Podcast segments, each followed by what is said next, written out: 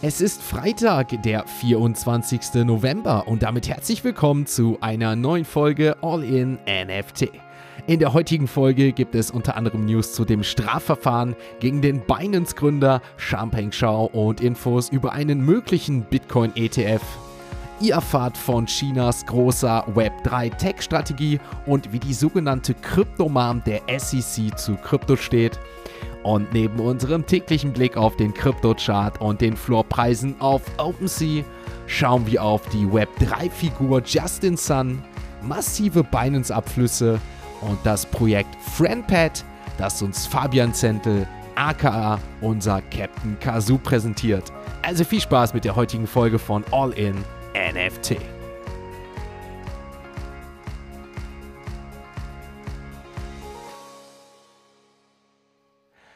Einen wunderschönen Freitagmorgen, meine liebe Podcast-Community. Es ist Freitag, der 24. November und es gab natürlich gestern deutlich weniger News, deutlich weniger Bewegung auf den Märkten, denn es war natürlich in den Vereinigten Staaten Thanksgiving und auch nur in den Vereinigten Staaten, denn ich wurde gestern vom Chefredakteur der Welt doch mal darauf aufmerksam gemacht, nachdem er auch darauf aufmerksam gemacht wurde. Also ich habe eine nette LinkedIn-Nachricht per DM bekommen. Hat mich natürlich persönlich gefreut, dass in Kanada ein Erntedankfest ist und nicht Thanksgiving, also etwas anderes noch. Deswegen haben wir vielleicht dann dementsprechend doch nochmal was dazugelernt. Aber natürlich war gestern natürlich alles im Zeichen von Thanksgiving. Deswegen hoffe ich, dass ihr, beziehungsweise für alle, die das gestern in den Vereinigten Staaten gefeiert haben, natürlich ordentlich Spaß hattet, die Zeit genießen konntet. Denn heute ist, glaube ich, der stressigste Tag des des ganzen Jahres.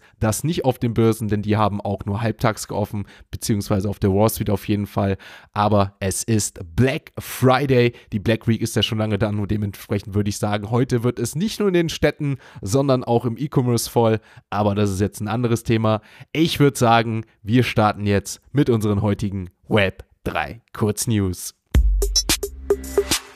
Tencent und Huawei, zwei bedeutende chinesische Tech-Giganten, machen beachtliche Fortschritte im Web3-Bereich, trotz der strengen Vorschriften des Landes für den Kryptowährungshandel.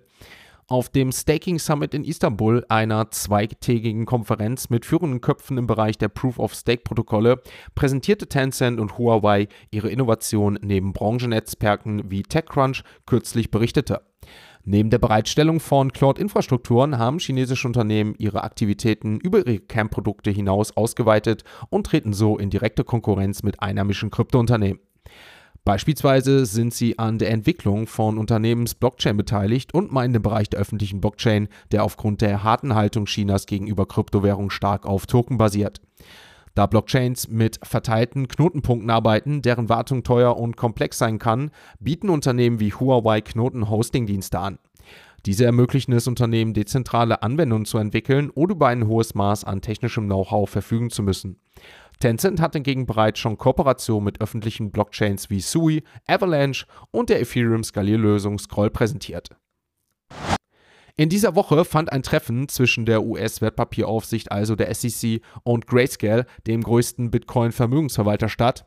Der Anlass war der Antrag von Grayscale auf einen Bitcoin-Spot-ETF. Grayscale beabsichtigt, seinen Bitcoin-Fonds, der derzeit der größte der Welt ist, in einen Spot-ETF umzuwandeln. Bisher hat die SEC diesen Antrag abgelehnt und ein Gericht hat dies als unzulässig erklärt. Neben Grayscale bemühen sich auch größere Vermögensverwalter der Wall Street wie BlackRock und Fidelity um die Genehmigung der SEC für Spot-BTF Bitcoins. Bisher wurden jedoch alle Anträge abgelehnt. James Seifert, ETF-Analyst bei Bloomberg Intelligence, gab bekannt, dass es Gerüchte über ein Treffen anderer Bitcoin-ETF-Anwärter gibt. Zuvor hatte er die Wahrscheinlichkeit einer Zulassung bis Januar 2024 als noch sehr hoch eingeschätzt. Die Aussicht auf die Zulassung eines Bitcoin Spot ETFs rückt näher, wie SEC-Kommissarin Hester Pierce angedeutet hat. Die 53-Jährige sagte gegenüber Bloomberg, es gibt keinen Grund für uns, einem Spot Bitcoin ETF im Wege zu stehen. Pierce, auch als Kryptoman bekannt aufgrund ihrer wohlwollenden Haltung gegenüber der Krypto- und dem Blockchain-Sektor, setzt sich auch seit langem für mehr regulatorische Klarheit ein. Bereits im Juni 2021 äußerte sie sich vorsichtig optimistisch in Bezug auf eine mögliche Zulassung eines Bitcoin-ETFs in den USA. Binance verzeichnete in den ersten 24 Stunden nach dem Vergleich mit den US-Behörden Nettoabflüsse von mehr als eine Milliarde US-Dollar, wie DeFi-Lama-Daten zeigen. Der Großteil der Abflüsse erfolgte über die Blockchain-Netzwerke Ethereum, der BNB-Chain, Avalanche, Phantom und Polygon, so die Analyse von Nansen. Im gleichen Zeitraum verzeichnete konkurrierten Börsen erhebliche Zuflüsse, wobei hier OKX mit 152 Millionen US-Dollar den größten täglichen Zufluss verzeichnete, gefolgt von Bybit mit 50 Millionen US-Dollar und Bitstamp mit 30 Millionen US-Dollar. Wir bleiben bei Binance, denn die US-Staatsanwaltschaft strebt an, den Gründer und ehemaligen CEO der Kryptobörse Binance, Champagne Shao, daran zu hindern, die USA zu verlassen. In einem Antrag vom 22. November an einem Bundesgericht in Seattle wurde eine Überprüfung und Aufhebung der Entscheidung eines Gerichtes beantragt, der Chow stattet, unter Auflagen in die Vereinigten Arabischen Emirate zu reisen. Die Auflagen beinhalten eine Kaution von 175 Millionen US-Dollar und die Bedingung, dass der ehemalige Binance-CEO zwei Wochen vor seiner Verurteilung im Februar 2024 in die USA zurückkehrt. Das Dokument argumentiert, dass Champagne Shao ein inakzeptables Risiko der Flucht und des Nichterscheins bestehe, wenn er die USA bis zur Verurteilung verlassen darf. Da die Vereinigten Arabischen Emirate kein Auslieferungsabkommen mit den USA haben, könne die Regierung seine Rückkehr nicht garantieren. Darüber hinaus wurde geltend gemacht, dass die Höhe der Kaution auch unzureichend sei. Ein Anstieg von Cyberangriffen erschüttert derzeit das Unternehmensimperium von Justin Sun. Die jüngste Attacke traf die Kryptobörse HTX, früher bekannt als Hubi. Am 22. November wurden etwa 13,6 Millionen US-Dollar an Kryptovermögenswerte aus drei Hot Wallets gestohlen. Kurz zuvor registrierten Sicherheitsunternehmen verdächtige Transaktionen über die mit Hubi verbundene Heco Bridge. Etwa 86 Millionen US-Dollar sollen aus dieser Blockchain-Bridge abgeflossen sein. Justin Sun, der Unternehmer hinter HTX, beruhigte Bedenken über die Sicherheit der Kundengelder und erklärte, alle HTX-Gelder sind sicher und die Gemeinschaft kann beruhigt sein. Derzeit untersuchen wir die genauen Gründe, wie es zu dem Hackerangriff kam. Sobald die Untersuchung abgeschlossen und die Ursachen identifiziert ist, werden wir die Dienste wieder aufnehmen. Vor zwei Wochen wurde auch die Kryptobörse Polynex Opfer eines Angriffs, bei dem 130 Millionen US-Dollar aus einer Hot Wallet gestohlen wurden. Ein Teil davon wurde später eingefroren. Die nordkoreanische Hackergruppe Lazarus wurde hinter dem Angriff vermutet. Polynex gehört ebenfalls Justin Sun. Insgesamt wurden somit innerhalb weniger Tage rund 230 Millionen US-Dollar aus Justin Suns Krypto-Ökosystem gestohlen.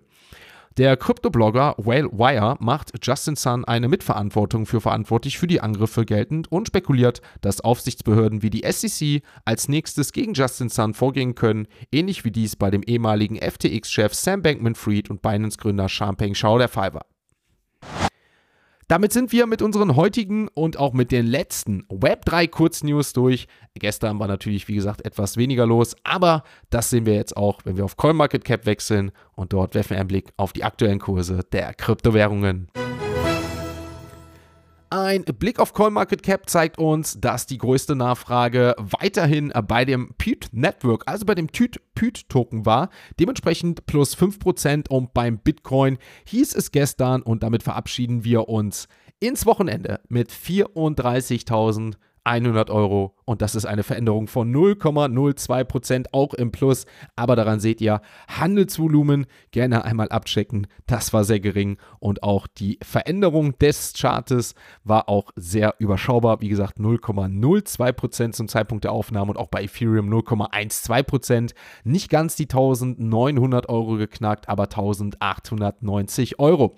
Sonst gab es, wie gesagt, hier auch groß keine Veränderung gestern. Uniswap nimmt den Aufwärtstrend auch ins Wochenende rein mit plus 5% gestern. Damit steht hier 20% in dieser Woche auf dem Plus, genauso wie bei Immutable, also den IMX-Token, gestern plus 4 und damit in den letzten sieben Tagen plus 25%.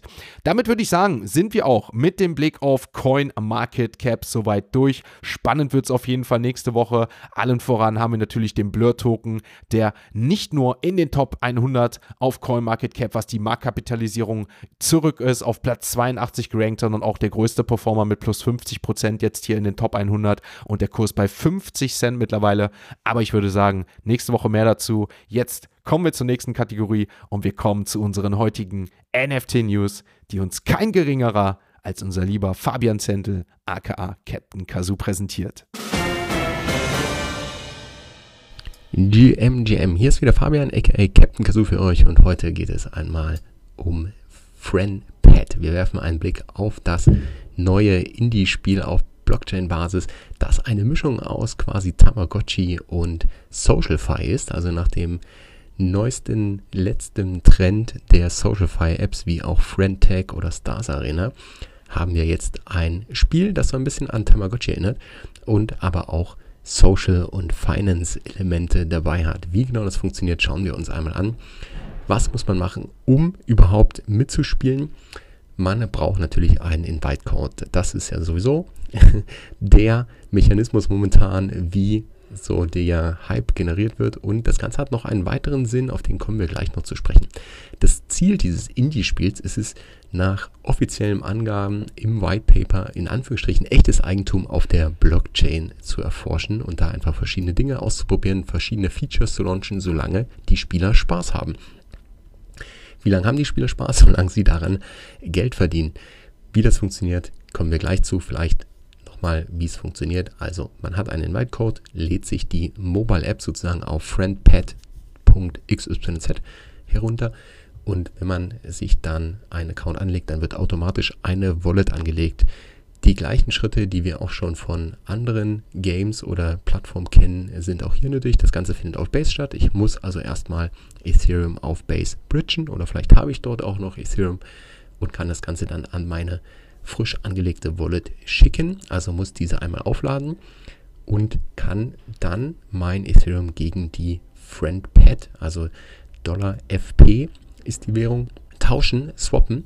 Der momentane Preis liegt ungefähr bei einem FriendPad bei ca. 69 Euro Cent und 10 FriendPad Points, also FPs, brauche ich für das Minten eines Tiers, eines Haustiers. Heißt also, wir sind da ungefähr bei 7 Euro momentan für ein, ein Tier. Und dann muss ich mich um mein Haustier kümmern.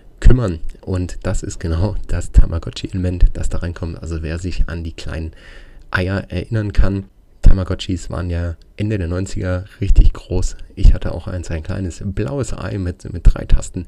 Und mein virtuelles Küken, das ist regelmäßig äh, leider, hat es nicht geschafft zu überleben. Doch wie funktioniert es? Man kann sich um sein Haustier kümmern und muss halt ab und zu das Tier ähm, wie ein echtes Haustier sozusagen füttern, es hat Bedürfnisse, schlafen, essen, trinken, ähm, entwickelt auch ein Stück weit eine eigene Persönlichkeit. Das war so dieser Tamagotchi-Hype, das hat sich dann immer gemeldet und ähm, hat nach Zuwendung verlangt. Bei Vernachlässigung stirbt's. Und bei Tamagotchis konnte man damals den Reset-Schalter drücken, dann ging es von vorne los. Das war in der allerersten Version interessanterweise, in der ersten japanischen Version nicht möglich. Das hatte nur einen Lebenszyklus und musste dann entsorgt werden.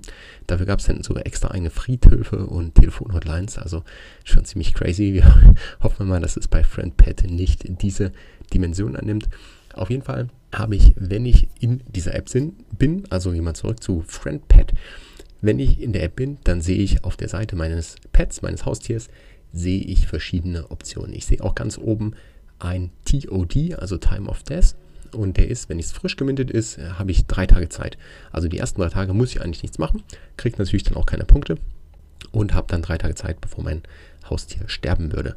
Wenn ich es in der Zwischenzeit aber füttere, also ich kann es mit Pilzen, mit Äpfeln füttern, ich kann ihm Bier geben, also je nach Nahrungsmittel sozusagen, verlängere ich die Time of Death, also es ähm, habe erstmal die Zeit verlängert und ich bekomme dafür aber auch Punkte. Um das zu tun, muss ich natürlich das Futter erstmal kaufen und bezahle mit FP-Token. Also beispielsweise ein Apfel kostet 15 FP-Token. Deren habe ich einen Tag mehr Zeit, habe ein paar hundert Punkte auf meinen Account bekommen.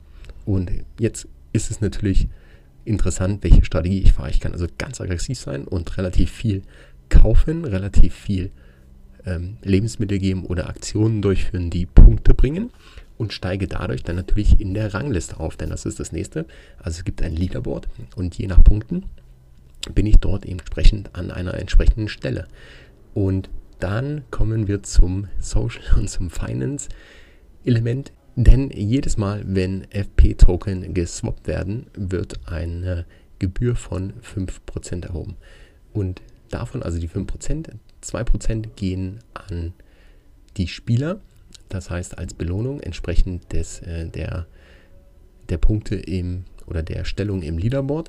2% gehen an die Entwickler und 1% wird als Liquiditätsreserve einfach wieder hinzugefügt. Heißt also, da haben wir schon mal die erste Möglichkeit, mit dem Spiel dann auch äh, einen Kickback zu bekommen oder Geld zu verdienen oder eben nicht nur draufzulegen, wenn ich entsprechend hoch in der Rangliste bin, dass ich einfach an, den, an der Verteilung dieser Gebühren profitiere. Ich bekomme zusätzlich auch 10% von den Ausgaben, die von mir geworbene Spieler einbringen. Das heißt, wenn die wiederum, ich habe drei Invite-Codes, die kann ich natürlich dann verteilen.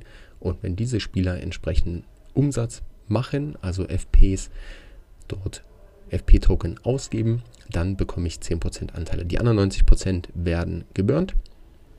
Und das Ganze, ja, man, man merkt schon so ein bisschen, hat wieder mal ein bisschen Ponzi-Charakter. Natürlich, je mehr neue Spieler reinkommen, desto mehr FP-Token werden dort ausgegeben und desto mehr äh, Belohnungen werden ausgeschüttet. Natürlich an die Spieler, die schon lange dabei sind und viele Punkte haben. Es gibt parallel ein paar weitere Features und Spiele und es soll noch einiges dazukommen. Also Beispiele sind Bonk Bonk Bonk, also das sind auch so ein bisschen, wo man gegeneinander antritt. Ich kann quasi in dem Leaderboard einzelne Spieler herausfordern. Es gibt äh, Glücksrad, Würfelspiele, es gibt auch einen Shop mit verschiedenen Assets, also wo ich wiederum mir ein Schild oder eine Versicherung oder eine Baby- oder Maske kaufen kann. Alles eben mit verschiedenen Features, die mir dabei helfen sollen, das Spiel besser zu spielen. Also da wird es dann äh, schon relativ äh, schnell äh, komplex, so dass man auch verschiedene Strategien anwenden kann. Alles in allem bin ich jetzt seit kurzem dabei. Ich muss sagen, ich probiere es gerade mal aus. Das Minden hat eine Zeit lang nicht geklappt. Jetzt ist es wieder offen. Und ähm, ja, mal schauen, was daraus wird. Ich glaube, wenn das Spiel Spaß macht und wenn die Entwickler es hier schaffen, das auch entsprechend weiter interessant zu machen, dann ähm, kann das natürlich super interessant sein, weil man gleichzeitig auch einen Kickback bekommt, wenn man lange dabei ist und sich um sein Pet kümmert. Für alles andere, wenn der Trend entsprechend wieder abflacht, keine neuen Spieler nachkommen, äh, andere Spieler auch das Interesse verlieren, dann werden wiederum auch keine Belohnungen mehr ausgeschüttet. Dann wird es vielleicht für den einen oder anderen Spieler auch wieder interessant, der nur spielt, um dort zu verdienen. Also das Übliche, was wir bereits äh, über Blockchain oder von vielen Blockchain-Games, auch von Social-Fi-Plattformen schon kennen. Von daher schauen wir mal, wie das Experiment läuft. Wenn du Bock hast, das mal auszuprobieren, schau im Discord vorbei, da sind ein paar Invite-Codes. Wenn du schon Erfahrung hast und schon länger dabei bist, dann wird es sich für dich höchstwahrscheinlich äh, mehr gelohnt haben, als für die, die später dazu kommen. Lass uns doch an deinen Erfahrungen teilhaben. Lass uns im Discord diskutieren. Das war heute ein kleiner Einblick in FriendPad mit Tamagotchi, Erinnerungen, Nostalgia. Doch damit erstmal Peace and out. Bis zum nächsten Mal.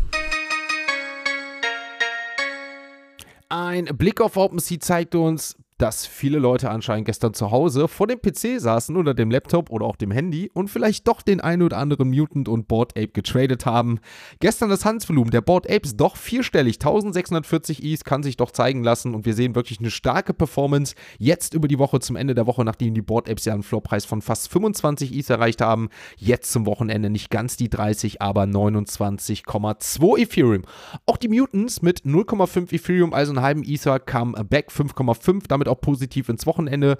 D-Gods auch nach der Rückkehr von Frank D-God 3,40. Yoga Pads aktuell stark am Trenden. Auch hier in den Top 5 Handelsvolumen. Floorpreis 0,65 und die Captains 4,2.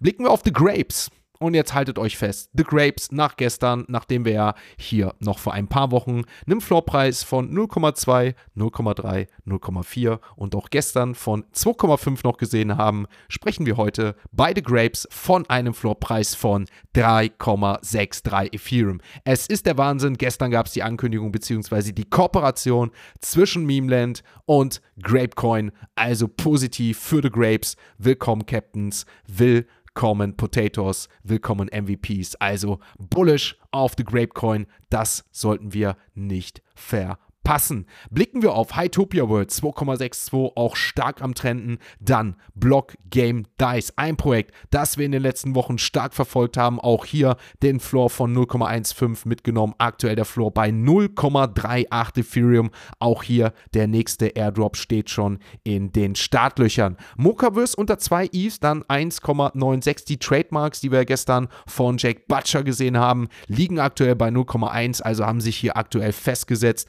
Meiner Meinung nach wirklich starkes Artwork von Jack Butcher, auch wenn wir hier natürlich eine hohe Anzahl an der Kollektion haben, aber dafür haben wir auch noch die Signatures, die 200er NFT-Kollektion, auch ebenfalls von Jack Butcher für die Velo City Pass Holder, dementsprechend hier kostenlos, beziehungsweise in einer Auktion zu minden, der Floorpreis bei knapp einem Ethereum.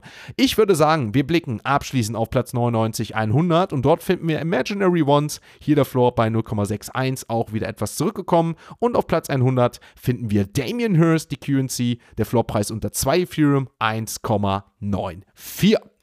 Kommen wir zu einem kurzen Ausblick, den ich euch geben möchte auf ein, zwei Mints, die vielleicht heute und am Wochenende spannend sein dürften. Allen voran auf jeden Fall Eric de Julie. Atlas, ein Projekt, den Link dazu stecke ich euch heute mal in die Show Notes. Also für alle, die diesen Podcast natürlich abonniert haben, haben natürlich jetzt hier den Vorteil, dass sie sich heute dementsprechend von 19 bis 20 Uhr diese Auktion anschauen können und dementsprechend dann vielleicht noch das ein oder andere mitnehmen können.